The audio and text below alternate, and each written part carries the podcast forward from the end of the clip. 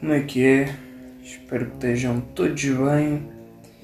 Bem-vindo a mais um episódio do podcast Igores de Entretenimento e hoje venho falar nada mais nada menos do que o filme The Shining. The Shining, meu filme favorito de terror e um dos meus filmes favoritos. E hum, é um ótimo filme e aconselho-vos a ver antes de mais. Já agora, esta, uh, vou falar aqui de umas, umas teorias da conspiração sobre o filme. Não é apenas conspiração, pronto. Teorias que, sobre o que aconteceu e não aconteceu. E, e acho que é um episódio que vai ficar giro. Porque eu queria me afastar um bocado das críticas, fazer uma coisita diferente.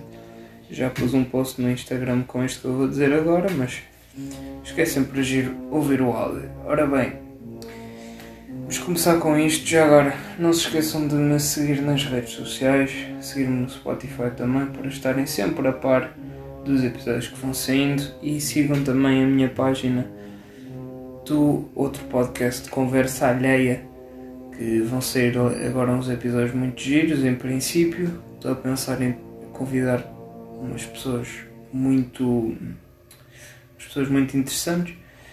Por isso é uma questão de estarem atentos. Um, então vamos a isso. Um, bem, Stephen King, para quem não sabe, a gente conhece Stephen King, é um, é um, é um autor que escreveu, por exemplo, os dois livros do It, escreveu também e, e também escreveu aqui o, o The Shining como livro original e como base para o filme.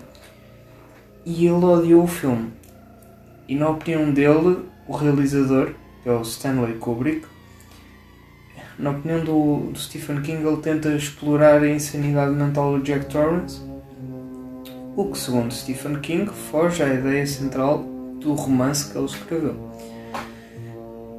Ele, o escritor vê a personagem como um homem decente, preso numa ligação os vícios e com os terrores desencadeados no respectivo hotel.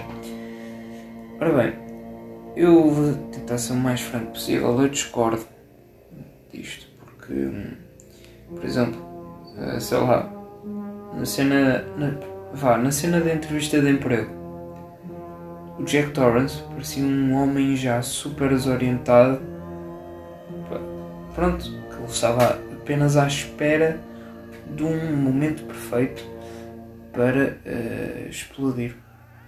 E isso vai acontecendo ao longo do filme várias vezes. Existe aquela teoria do abuso sexual, que, que é aquela cena que está a mulher de Jack Torrance a, correr, a percorrer o hotel inteiro e olha para um quarto que está aberto. Não sei se é o 237. Não, por acaso não sei se é o 237 ou se é outro, mas whatever. Então ela assiste a um urso uh, e um homem de fato, uh, pronto, fazerem lá as coisas deles. E pronto, isto poderia ser uma representação do Danny e do Jack Torrance. O que eu quero dizer com isto? No início do filme, o Danny é, e ao longo do filme, o Danny é mostrado com, com um peluche de um urso um urso que era exatamente igual ao homem vestido. E neste caso um, seria uma representação do Danny e do Jack que no final do filme é vestido de fato é, é visto com, com um fato numa gala na, naquela foto do, do salão e segundo esta teoria, o Tony, que é aquele amigo imaginário do, do miúdo, seria a maneira dele para lidar com o trauma. E há uma coisa muito gira nisto que é hum, a semelhança dos ângulos e o posicionamento de câmara na cena em que a Wendy assiste a esse ato e na cena em que o Danny está a lavar os dentes é igual. Pode ser uma pista muito sutil para chegarmos a uma conclusão. Também temos o mar de sangue, entre aspas, que é naquela cena em que sai sangue do elevador e assim. E assim, isto é alvo de várias questões, porque não há uma explicação concreta para este fenómeno, mas o Overlook Hotel foi construído por cima de um cemitério, o que nos pode significar alguma coisa, mas não temos assim uma, informa uma informação concreta.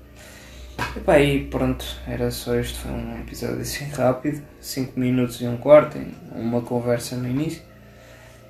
E pronto, é isto. Um, já agora, isto foi feito tipo. Foi, foi feito com alguma pesquisa, como é óbvio. Isto do posicionamento das câmaras foi feito com alguma pesquisa.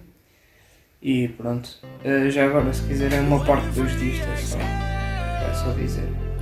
Tchauzinho e até à próxima. E não se esqueçam, estejam atentos porque no Conversa Alheia vem aí coisas espetaculares. Até logo.